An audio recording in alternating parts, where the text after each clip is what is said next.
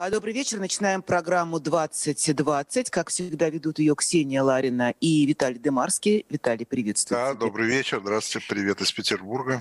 И сегодня наш гость, э, политик, общественный деятель, основатель э, партии «Яблоко» Григорий Алексеевич Явлинский. Григорий Алексеевич, приветствуем вас. Здравствуйте. Здравствуйте. Спасибо за приглашение. Рад вас видеть. А мы с вами э, встречаемся после судьбоносной встречи Владимира Путина с членами Совета по правам человека. И это, пожалуй, самое такое резонансное событие, которое мы обсуждаем вот уже э, вторые сутки. А, какое у вас впечатление а, осталось, поскольку, как оказывается, достаточно много ярких моментов во время этой встречи произошло, и еще продолжают эти круги по воде идти, поскольку начинают публиковать все, что было после э, его диалоги с, в закрытой части э, встречи. Ну, я не знаю всех подробностей, естественно, но, конечно, на меня э, такое впечатление произвело э, то, как э, президент э, разобрался с делом Сафронова. Вот. Э, я думаю, что это очень показательно и очень значимо. Вот э, примерно такое представление существует у него, я думаю, не только по делу Сафронова, а по всем вопросам. Он примерно так себе и представляет. То вот. есть что значит э, приблизительное, приблизительное представление? Или как? Нет, это не приблизительное, это вообще представление о другом сюжете. Вот и все. Он же что сказал? Это... Да, но он вопрос, сказал... это что, ему, не клад... ему справку не кладут на стол? Нет, это вот, э, понимаете, в этом отношении с некоторым преувеличением я хочу сказать, это он говорит всем, что происходит. Они ему сообщают о том, что происходит. Это я немножечко шучу, но суть ну, понятно, в этом, да? Это значит, вы спрашиваете про справку, да какая справка? Вот, значит, человек говорит, что дело в том, что осуществлялся шпионаж в Роскосмосе. Вовсе журналисты здесь ни при чем, журналистика ни при чем, это посадили. А на самом деле то, что мы знаем – Э, звучит совершенно наоборот, что Роскосмос здесь ни при чем, а при чем здесь его журналистская деятельность. Он а, уже объявил его судимым. Да, а по сути, да, а по сути дела, а по сути дела, человек уже сколько времени э, находится в заключении, э, он сидит в, пожалуй, самом э, таком жестком э, СИЗО страны, который только есть да, и до сих пор ни ему, как я понимаю, никому другому непонятно, в чем дело. Что случилось? Что, в чем обвинение? Что предъявляются? Вот. При этом президент формулу дает вообще совсем другую. Вообще про все другое, как будто это вообще другой совсем случай и совсем другой человек.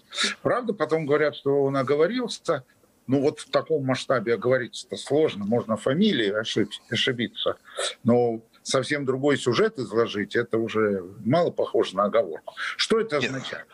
Это означает для меня, вот для меня, что это означает? Это означает, что э, да не важно, что они там в СПЧ обсуждали. Ну, просто не важно. Все равно будет так, как все есть. Вот сейчас вы мы будем обсуждать с вами, вы, наверное, будете спрашивать, там, что происходит там, с законами, с тем, всем, с пятым, с десятым. Вот так все и будет. Но для пока еще, пока еще для проформы, значит, есть обсуждение в Совете по правам человека. Вот там все, наверное, радуются, что произошло это обсуждение, как вы говорите, все его обсуждать. А мне кажется, что ничего это не значит и никакого значения не имеет. Вот если представления о действительности вот они такие – ну, так какое имеет значение, что там обсуждали и какие приняли решения? Кстати, это же не первое обсуждение, их было множество. И никаких э, э, последствий существенных э, не наблюдалось, вот, и не наблюдаются. Григорий Алексеевич, подождите, вы говорите, что ничего там существенного не произошло, да? Но тем не менее, мы же говорим о человеке, у которого буквально э, палец на, я, на, на красной кнопке. А, поэтому если человек э, в таком, у него такой, такие, скажем так, э, ну, странные представления о реальности, не является ли он э, опасным, э, как руководитель огромного государства, ядерной да. державы? Так я в этом отношении э, хотел сказать вам, что это ведь совершенно не новость. Это же, это вот что, полагаете, что это стало понятным только вчера на заседании Совета по правам человека? Да нет. Вот я вам по своей, скажем, э, линии, ну, могу немножко сказать э, вот что в цифрах. А может быть, это будет более ясно. Смотрите, в 2013 году э, валовый внутренний продукт России составлял примерно 13,6% от валового внутреннего продукта Соединенных Штатов Америки. Немного, но 13,6%. Все, что произошло в 2014 году и последствия этого. Вот Украина, потом Сирия, потом вот эти все передряги, э, кризис привели к тому, что ну, вместе еще и с пандемией, правда, это касается всех, не только России. В 2020 году это будет примерно 7% валового внутреннего продукта. 7% валового внутреннего продукта Соединенных Штатов. Это же Америка виновата, да? Да, о чем, о чем я, вот правильно, о чем я хочу сказать. Ну вот скажите, пожалуйста, наблюдая вот такую динамику, развития экономики. Ну что удивляться, что там цены растут, что население беднеет. Ну, э, быть все это время э, руководителем всего, что происходит, что э, задавать потом вопросы в связи с тем, насколько это ответственное руководство. Ну вот, ни наше правительство, ни президент никак э, на это не реагируют. Вот так развиваются события. И Ильич, реагируют. Могу... Извините, да. реагируют. Вы видели, как реагируют? Сказали, что нужно, э, значит, нужно поставить предел ценам, росту цен. То есть совершенно не рыночные методы. Да? Правительство сейчас распорядится и не будут повышать цены. Да. Ну, этого, конечно, это, это возможно? Это ну, возможно? Ну, конечно, ни, ничего такого не произойдет. И никакая цифровая экономика – и никакие цифровые методы, и никакие э, прагматики и технарии ничего такого не сделают, потому что экономика живет по своим законам. Потому что если вы с ними увидитесь где-нибудь, э, Виталий Наумович, вы им скажите, пожалуйста, а что вы хотите, если у вас за год девальвация с начала года национальной валюты 25%? У вас рубль упал примерно на 25% с начала года, да? а при этом от 70 до 90% вашего импорта сырья, оборудования, технологий, импорта. Э, как же вы хотите, чтобы у вас не росли цены? Они, они не могут не расти. Они считают, да? что они могут приказать экономике. Да, да. Ну, они так считают. Но это же вопрос. Вы же не медицинскую программу ведете, правда? Поэтому что мы с вами тут скажем? У нас уже непонятно все. Хотя уже непонятно. Да, да, этих... да, по тонкому льду. Вот, вот, видите, сразу Ксении понравилось. Она чувствует, что дело-то идет как раз куда-то ну, да, да, и да. я тоже хочу сказать. А вот, пожалуйста, вот я вам приведу пример, который, на мой взгляд, действительно стоит на грани. Вот на грани именно таком. А вот смотрите. Медицинской. Значит, принципиально правительство отказалось от программы поддержки населения и бизнеса и предпринимательства. Весной этого года, когда начался, э, началась пандемия и вот это все, коронавирус и вот это все. Да? Значит, вот официальные цифры. Россия потратила на поддержку населения и предпринимателей около 2% ВВП. Оставляя в стороне проверку этой цифры. Двух, но порядок 2% ВВП. В то время как все, все экономически развитые страны, все Европы, Северной Америки, да и южной отчасти, вообще в мире потратили до 20% ВВП. Понимаете? до 20% ВВП. МВФ всех уговаривал, что нужно защищать бизнес и нужно защищать население, и нужно поддерживать. И программа такая была, она была разработана и внесена в правительство, предложена правительству. И правительство отказало. Это при том, что есть фонд национального благосостояния, и что можно было переструктурировать бюджет по-другому. И что же теперь удивляться? Что теперь удивляться, что цены растут? Это вот скажите, это какой вопрос? А я вам отвечу какой-то вопрос. Это не жадность и не глупость, это цель другая. А какая другая цель? А цель в том, что все вокруг враги. Надо готовиться к конфликту, к, э, к защите суверенитета, со всеми воевать и иметь таких странных друзей, как Эрдоган, а со всеми другими, значит, находиться в конфликте. Вот, собственно, все. Цель такая, которая никогда не будет объявлена, она как бы понимается, что называется, и предполагается. А последствия как, каковы будут тогда? А вы Реально, просто, реальные. А, а ее как? Ее не, не надо просто понимать. Посмотрите структуру бюджета в условиях э, коронавируса и его последствий. Посмотрите, на что расходы бюджета идут. Посмотрите, какая главная расходная статья. Это при том, что мы не знаем реальных расходов. Мы знаем только условные. А вы считаете, нам... это реальная цель или э, это цель, которая загораживает э, другие цели? реальные. Потому что неужели, я уже не думаю, что настолько э, все сошли с ума, что готовятся какой-то к войне и еще надеются в ней победить. Народ поддерживает такое настроение Народ власти. Хорошо. Народ хорошо, но народ, слава богу, хоть на кнопку не нажимает. Знаете что? Это такая цель, которая в любую минуту может стать реальностью. Вот я хочу сказать, чтобы все это услышали. Не шутите с этим. Никто не должен с этим шутить.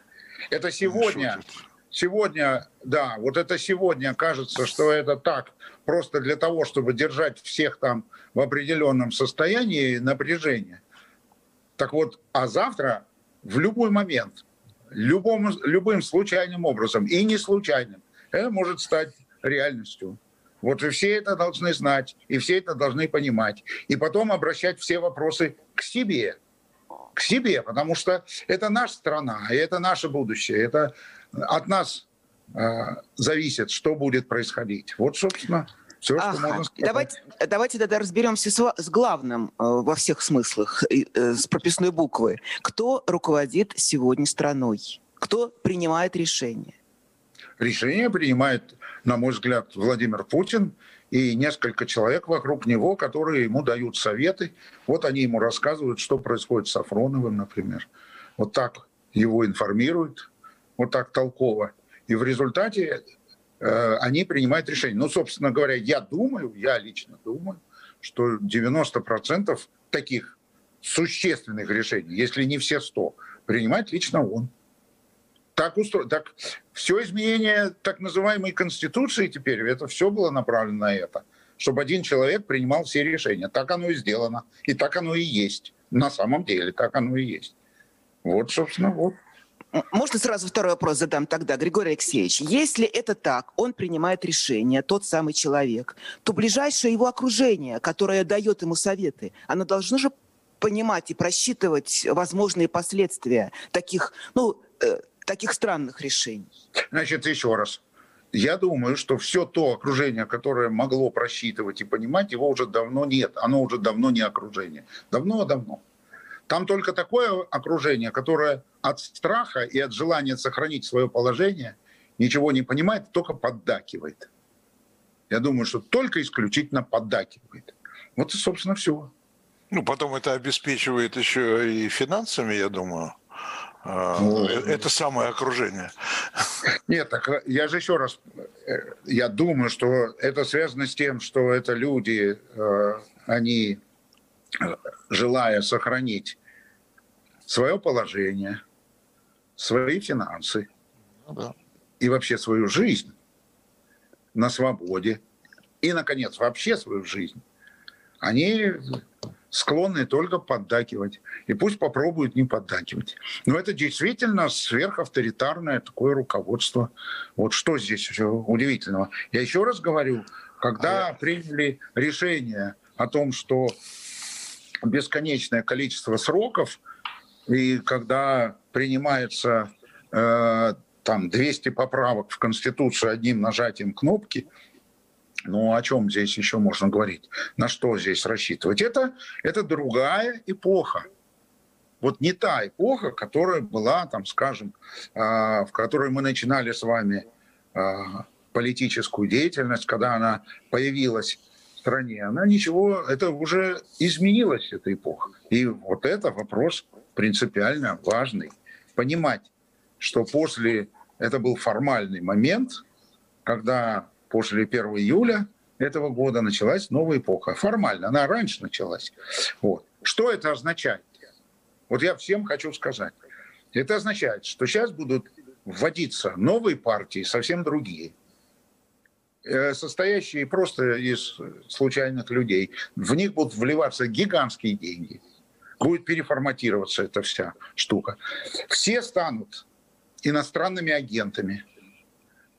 Будет очень широкая практика борьбы со всем инакомыслием в форме иностранных агентов. Э, будет развиваться культ личности, который мы уже с вами вот сейчас mm-hmm. обсуждаем. Без этого никак не обойтись, без культа личности. Все больше будет врагов вокруг. Да? Вот. Значит, будет стремление, чтобы народ был единый. И все, кто будет мешать этому единству и единообразию, они все будут от, в лучшем случае оттесняться или с ними будут разбираться. Вот. Будет совсем другая готовность к насилию. Это не просто вопрос там э, будет ли монополия на насилие только у государства. Нет, это новый вопрос. Я подчеркиваю, обращаю ваше внимание. Это появление частных военных компаний, которые вообще вне закона. Других организаций и других структур, которые тоже вне всякого регулирования будут участвовать э, в использовании и будут использоваться э, в, в контексте насилия. Вот. Это государство-корпорация. То есть это уход от демократической легитимности, это построение другой модели жизни и другой модели государства, государства-корпорации вместо демократического государства. Я вот хочу просто, да, в качестве... При сохранении, при сохранении всех институтов при этом. Э, знаете, при том, вот я вам скажу, нет, вот здесь я хотел бы подчеркнуть одну вещь. А постепенно эти институты будут размываться. Отмирать. Вот мне хочет, да, отмирать. Вот я хочу сказать вам, и вот Ксении мне очень интересно сказать. Вы обратили внимание на такую вещь, как федеральные территории? Вы, наверное, не обратили еще. Обратили, внимания, да? почему же? А что такое федеральные территории? Это части страны, где будет, ликвиди... где будет ликвидировано местное самоуправление mm-hmm. и где будет ликвидировано вообще вся представительная власть. Это начало перестройки всего. Это с этого начинается. Они уже вводятся, вон в районе Сочи вводятся такие, чтобы местное население не мешало. Понимаете? Значит, там уходят от э, представительной власти, то есть, ну, вообще, вот то, что называется выборами, там, э, законодательным собранием, местным самоуправлением, там все это ликвидируются, и практически в значительной степени, в решающей степени власть назначается. Вот это федеральная территория. Я, например, думаю, что это шаг за шагом эксперименты к тому, это вы спрашиваете, про, что будет. Вот я вам про образ, про образ будущей Правильно. Правильно. Угу. Вот оно. Вот Она будет вот. единой огромной федеральной территорией. Да. И что? И вас будут убеждать, вам будет из Совета Федерации пересылать в Думу законы, которые будут вот это все оформлять, и, наконец, всех будут убеждать, что так лучше, так надо, иначе никак невозможно. Они будут э, территориями, и вся страна будет территорией промо, прямого правления. Вот без...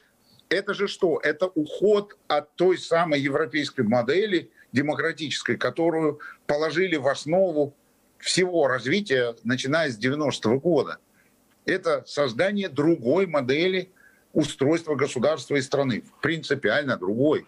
Слушайте, вот смотрите, советская, как, как это советская модель получается. Нет, ну даже, нет, даже при да, советской да. власти, почему? При, при советской власти худо-бедно, пусть формально, но институты существовали. Существовал парламент.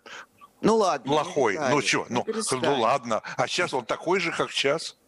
Он такой вот. же, как сейчас. Примерно, да, такой же, как сейчас, да. Вот, Что, примерно. В чем разница? Ну, ну, что же, что же, я хочу сказать, вот э, это надо вот видеть. Это действительно складывается э, новый, новый режим. Вот, поэтому это совершенно не новость. Вот я хочу сказать, что вот мы как яблоко, мы э, пытаемся не упускать из виду дело Сафронова. Мы пытаемся видеть, что там происходит. И наши представители занимаются этим. Но, к сожалению, очень мало что можно с этим сделать. Это вот такое... Почему я об этом говорю? Потому что все должны понимать, вот это такая оценка, это такой настрой, это такой политический тренд. Поэтому все должны быть готовы к развитию событий в этом направлении, лично в отношении себя тоже. Просто... А как готовиться, подскажите? Вот слушайте, подождите. Значит, я просто хочу сказать, поскольку параллельно я читаю, что приходит нам от, из Кремля, да, что, судя по всему, Владимир Путин запросит э, подробную информацию о деле, о деле Сафронова. То есть я думаю, что он, он как бы сам, сам опомнился и заинтересовался. Давайте Нет, он, он, конечно, запросит. Да. Не в этом да. дело. Понимаете, вот это случился случай, когда он запросит. А миллион других случаев он даже и не запросит. Григорий Алексеевич, перед, прямо перед перерывом вы сказали, что нужно всем готовиться вот к неприятным поворотам э, в политической, общественной, в общем, в жизни страны, короче говоря. А что такое, вот, э, по-вашему, готовиться? Готовиться к выборам, готовиться, э, я не знаю, к чему еще? Зарываться куда-то, прятаться или наоборот? Что, как, как вот вы будете, как вы готовитесь к этим поворотам? Поворотам? И как вы посоветуете нам готовиться? Ну, э, это никакие теперь уже не повороты, уже нет куда поворачивать, это уже, уже, прямая, уже, уже, прямая дорога. Это идет прямая дорога. Я еще раз хочу акцентировать внимание на этом. Значит, такова ситуация в нашей стране, а, что наступила новая эпоха. Постсоветская модернизация России завершена. Вот как завершилась, так завершилась можно внимательно изучить, почему так получилось. Нужно внимательно понять, а, каковы причины этого.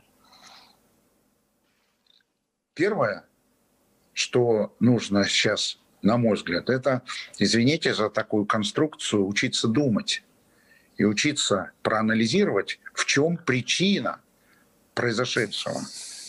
Потому что сейчас будет ужесточение.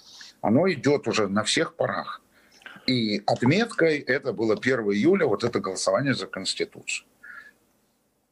Второе. Нужно не бояться своего окружения, друзья. Нужно перестать бояться тусовки. Нужно перестать бояться оставаться в меньшинстве.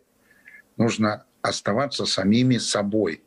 Нужно, по крайней мере, с самим собой по-честному разговаривать признавать ошибки, которые допустили. Ведь посмотрите, что на самом деле, произошло. Ответственность-то лежит на всех, на нас. Но вот что было сделано? Вот, допустим, к примеру, за 30 лет, буквально за 30 лет, значит, мною, например, нами, 10 раз, 3 раза на думских выборах, 7 э, раз на думских выборах и 3 раза на президентских. 10 раз был предложен поворот в другую сторону, отличающийся от этого направления. И все эти 10 раз, в принципе, возможность-то безопасная, нормальная, человеческая, легитимная. Приди и проголосуй. Приведи 10 человек. Проголосуйте все вместе. Это же наша с вами жизнь, это ваша жизнь. Это же не для меня делается, не для кого-то, не одолжение. Нет. Этого не поняли. Этой ответственности не осознали. Ну, кто принимает теперь эти законы? Вот скажите, кто их принимает? Та самая Дума, которую выбрали в том числе и умным голосованием выбрали. Потому что сказали, ну хорошо, не, не единая Россия, ну так а остальные что, чем отличаются-то? Вот она все теперь законы чуть ли не единогласно или даже единогласно принимает. Григорий Алексеевич, а какой был выбор? Вы же сами прекрасно помните этот список. Какой там выбор? Там есть только из оппозиционных Ничего партий, только, только яблоко. Ну вот а что за... Ну так, а что еще нужно-то? А сколько их должно быть? Сто? Ну, Недостаточно ну, одного? Ну, а, недостаточно. Теперь получайте это. Вот пока это понятно ну, не будет... Ну, постойте, вы призываете людей голосовать все-таки не сердцем, а э, разумом, что называется. Да, То есть я вы при... предлагаете свой вариант умного я, я не понимаю, прошу прощения, но мне придется лично с вами встретиться вне эфира, чтобы вы мне объяснили, какой человек, описали его, может сердцем голосовать за справедливую Россию. Расскажите мне, но я даже Нет, понимаю, ну вы же понимаете прекрасно. Я да. могу представить себе, как можно да. там за коммунистов так голосовать. Но я не могу себе представить, как можно голосовать сердцем, как вы говорите. Конечно, надо всем понять одну вещь. Вот я хочу рассказать. Я а, был приглашен и преподавал экономику в Бразилии. Был такой период в моей жизни, некоторый. Вот, и там обсуждался вопрос об образовании. Ну, обсуждали, какое образование в России, какое образование в Бразилии.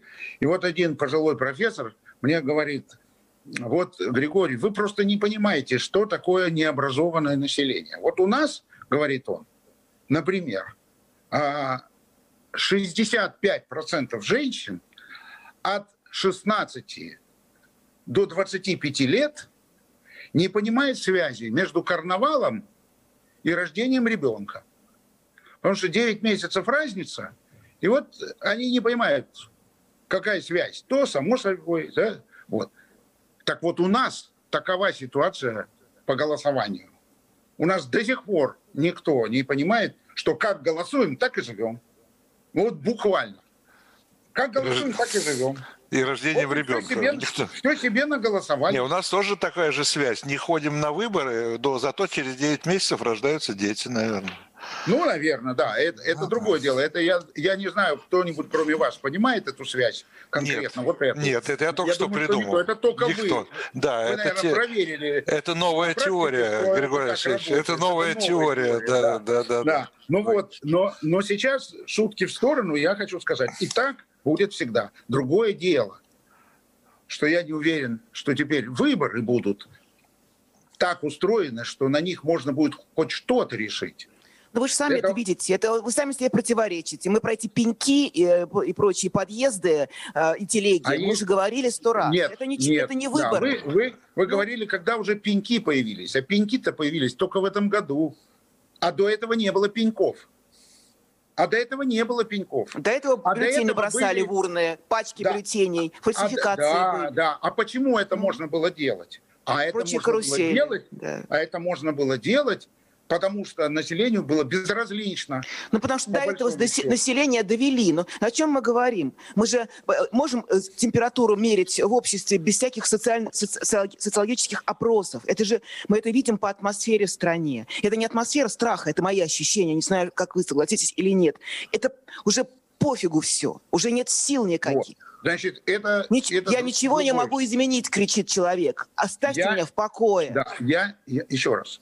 Я не социолог и не психолог, но я только хочу сказать, что одной из проблем, которые, э, плоды которой этой проблемы или итоги которой этой проблемы мы пожинаем, э, было, например, то, что появилась группа талантливых всяких э, способных людей, журналистов, которые заявили, что они над схваткой. Они уже, правда. уже все случилось, уже не за что бороться. Все. Теперь не надо жаловаться, что газета закрывается, что людей в тюрьму сажают. Человек сам нет... покончил с собой демонстративно, с, под, под, с, с самосожжением, ради того, чтобы доказать всем, что вот. все зависит Это от нас. Вот вам другая, вот вам вот. другая да, сторона вот. этого. Вот. И я... а, что, а что Путин сказал про Славину? Что она, что она не в себе. Да. да, так вот, так вот, у меня принципиально другая точка зрения. Я, например, полагаю, что им и властями по этому поводу было сказано искренне, они не понимают происходящего. они реально не понимают. Они не понимают 10% того, о чем вы меня спрашиваете и что мы здесь обсуждаем. Ну ладно, не История трагическая. Да, вот вы не можете с этим согласиться, а я вам говорю, они абсолютно удовлетворены всем происходящим. Они поэтому считают, что история, которая трагедия, которая всей душой я разделяю настолько, насколько вообще в состоянии. Это история Славиной, они не понимают, что это история тупика нормального человека. История, когда если человеку не безразлична страна и политика, вот это этим кончается. И такие случаи в мировой практике-то известны. Известны.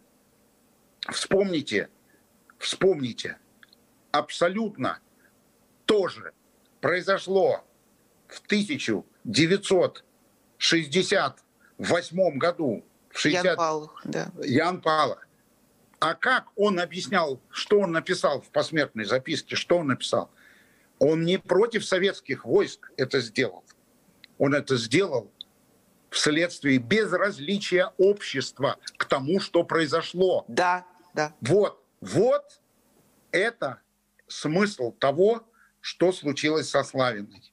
С ней случилась э, ситуация, когда она другим образом не знала уже, как привлечь внимание общества к происходящему. И как человек, видимо, чистейший и откровенный, она баллотировалась от яблока, кстати говоря. Вот.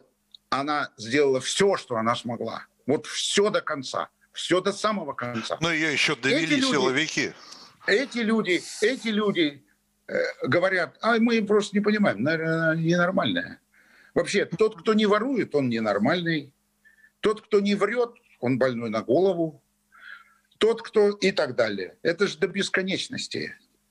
Это же до бесконечности, понимаете? Да. Тоже проходили вот, карательную важное, психиатрию, проходили. Да. Вот суть его в том, что люди, принимающие решения, просто не понимают происходящего. Происходящего не, не понимают, что на самом деле происходит. Она хотела призвать, при, привлечь внимание к этому. Вот в чем ее Григорий э, смысл ее поступка. Я не верю, что они не понимают. Я думаю, что мы преуменьшаем степень их цинизма все-таки. Да при том здесь... Э, ну, а как? Ну, Знаете, что такое цинизм? Вот вы можете объяснить? Ну вот, а я вам свое определение цинизма скажу. Цинизм – это форма глупости. Это же не, не сложно. Это простое объяснение сложного явления. Но ну, это в том числе, наверное, есть это, другие объяснения. Глупость это все-таки не преступление, а вот тот цинизм, а который это, они проявляют это, сегодня, это, это, это на грани преступления. То, что знаете, как они комментируют это. Вы, вы знаете, ну, я не буду тут теорией заниматься и спорить, но я просто хочу что, сказать, что в смысле преступления все зависит от последствий.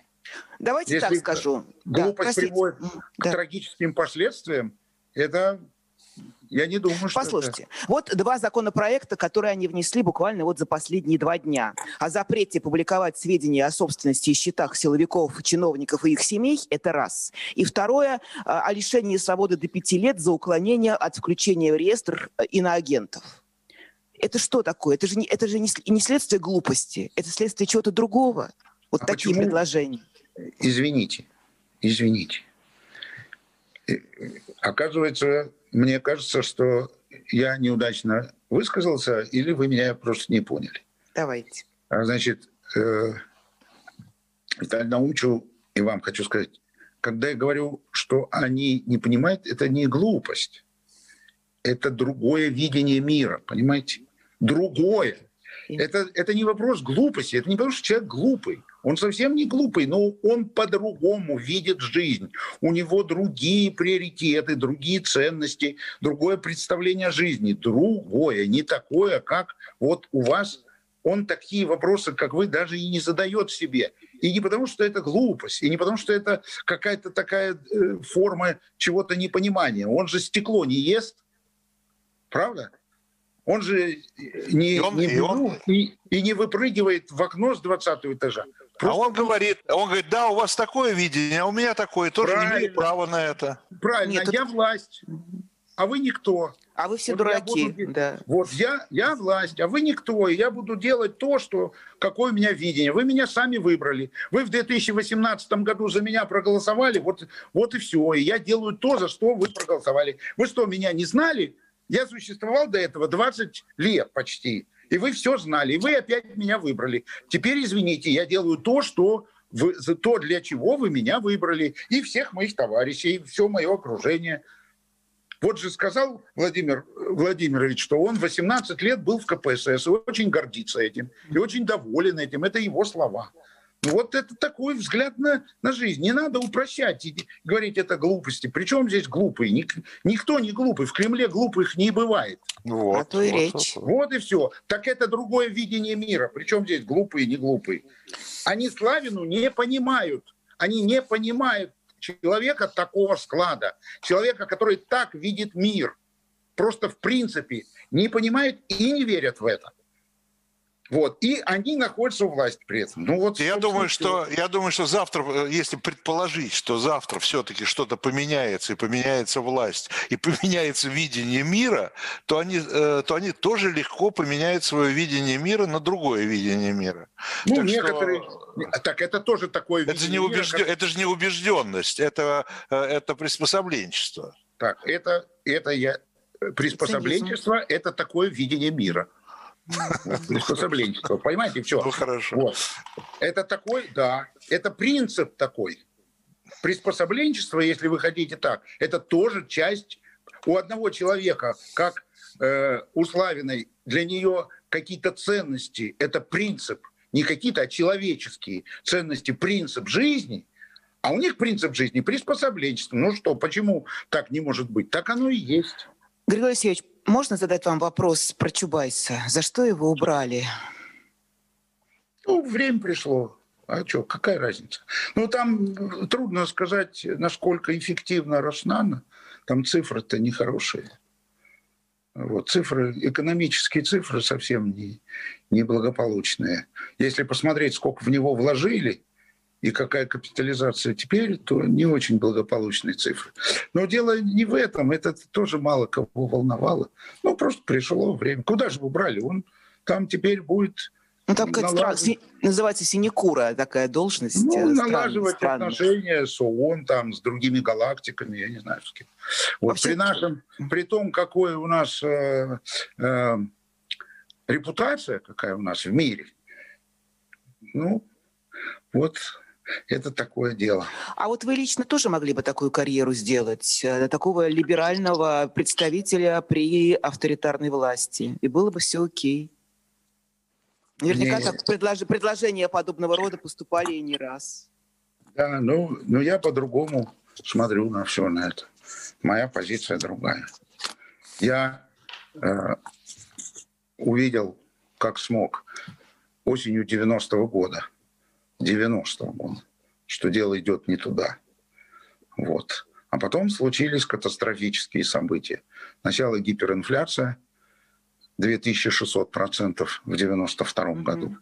Потом залоговые аукционы, которые породили систему без судебной э, независимости, без свободных СМИ, без парламента, то есть корпорацию мафиозную когда собственность, крупная собственность сливается с властью и является фундаментом, то на этом фундаменте строится корпоративное, мафиозное государство. Вот это все и произошло. Потом пришел Владимир Путин и это всячески укреплял. И укрепляет на сегодняшний день. А сейчас то, что мы с вами обсуждаем, это модификация надстройки уже потому что фундамент уже такой сложился. Это корпоративное, мафиозное а, государство. Если говорить экономическим языком, это госкапитализм.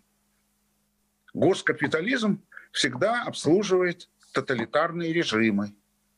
Ну вот этот режим пока не тоталитарный, но он имеет такую вектор, такую динамику и направляется в эту сторону.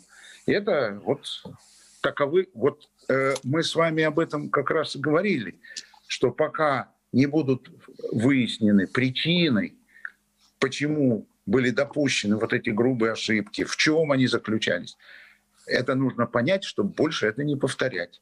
Ну вот, а я надеюсь, что жизнь длинная, и еще будет возможность что-то изменять. Но только не сейчас. Значительно позже. Несколько позже. Ну, На этой неделе а вы было считаете, извини, Ксюша, да. сейчас извини, Ксюш, просто это уже много раз задавали этот вопрос, но он сейчас опять возник. А, то есть вы считаете, что э, режим 2000-х годов, путинский режим, что он все-таки вырос из 90-х? А, или это, или это прерывание тех Нет. процессов, которые были в 90-х? Нет, я твердо знаю и готов научным, публицистическим, политическим образом легко показать, это все знают. И это все знают, все, кто серьезно этим занимается, кроме разного рода пропагандистов с той и с другой стороны. Угу. Он был построен в 90 Так сейчас я еще раз объясняю. Значит, в 92 году произошла конфискация.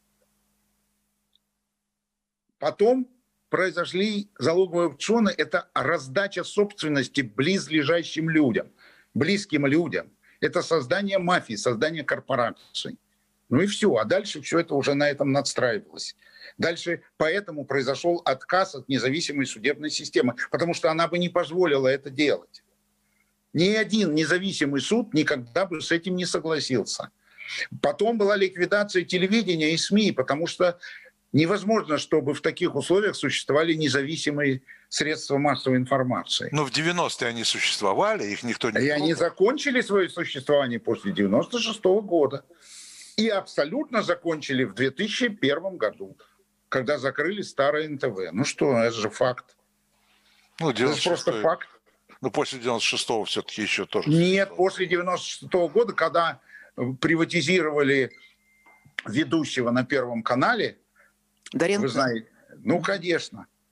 Вот они и заканчивали свое существование в ходе того, что происходило в 96 году. Постепенно они за, закончили свое существование, независимые СМИ. Да? И потом э, это все зацементировалось, потом ликвидировали независимость СМИ вообще, и все СМИ стали, так вот, до сих пор разгоняют ведомости или другие какие-то вещи, которые хоть чуть-чуть имеют какой-то смелость хоть что-то говорить по-другому. Ну, ну вот как раз я хотела вас, вас про это спросить. На этой неделе было несколько таких э, серьезных э, расследований, посвященных э, разоблачению коррупции в ближайшем окружении Владимира Путина. Как вы думаете, это какая-то компания, это какие-то силы поднимают голову, или это такая цепь случайностей? И насколько, и насколько так называемая путинская элита, в широком смысле mm-hmm. этого слова, насколько она едина вообще? Вы знаете, э, они э, едины в своих отношениях с президентом, но между собой они не просьбы разобраться так, чтобы кого-то задвинуть, занять его место, тем более, когда пирог сокращается. Сейчас же цены на нефть невысокие, а на газ вообще упали совсем. И перспективы э, торговли сырьем со стороны России очень туманные. Поэтому источники доходов сжимаются. А система, которая выстроена в России на базе того, что произошло в 90-е, вот это система, которая управляет Владимир Владимирович с двумя способами. Либо с помощью денег и стимулирования, либо с помощью страха. Вот либо страх, либо деньги. Сейчас денег меньше, больше страха. Вот вам и все объяснение всего, что происходит. И это ответ э, Ксении относительно законов, о которых она говорила только что. Вот это, отсюда берутся вот такие законы. Они будут приниматься. Это такое специальное направление. Вот будет приниматься такой закон э, о полиции. Угу. Вот вместо того, чтобы принимать закон о том, чтобы э, все контакты полиции с гражданами э, э использовали, э, э, при контактах полиции с гражданами использовалось видеонаблюдение, что очень важно. Вместо этого принимаются законы о полной, э, ну так сказать, бесконтрольности и оправдания, заранее оправдания любых действий полиции в отношении граждан. Вот же какая вещь. А вообще еще, дорогие товарищи, я вам вот что хочу сказать. Э, ситуация сложнее, чем обычно была, тем э, в том отношении, что сейчас появились вот эти информационно-коммуникационные технологии, информационные цифровые технологии. Вот страну готовят к тотальному поглощению всех процессах в этих цифровых технологиях. Ну, кстати, про это вы написали отдельный текст. У нас он есть, кстати, на сайте Эхо, можно да, я, это прочесть. Да, но, но, но, но, Ксения, вы услышьте меня, пожалуйста. Я да. всем хочу это сказать. Непрозрачное, мягко выражаясь, руководство, владеющее такими технологиями, это качественно иная ситуация. Понимаете? То есть эти технологии позволят отслеживать и манипулировать практически все население страны. Ну, вот же манипулировать всем населением страны настроениями, предпочтениями. То есть уже вместо выборами. Все уже выборами. Так, это, так оно и происходит. Это следующий уже. шаг, да, вы да. точно отметили. Вы точно отметили. Это следующий шаг после телевидения. Давайте да. мы должны поэтому, заканчивать уже. Да, да Лёсич, поэтому, поэтому спасибо, что вы упомянули мою политическую энтропию. Угу. Вот всем, кому интересно, можно посмотреть. Короче, надо, ча- надо чаще встречаться. Спасибо, Григорий Спасибо. Спасибо. Пока есть возможность, точно надо чаще встречаться. Спасибо. Спасибо. Всего доброго.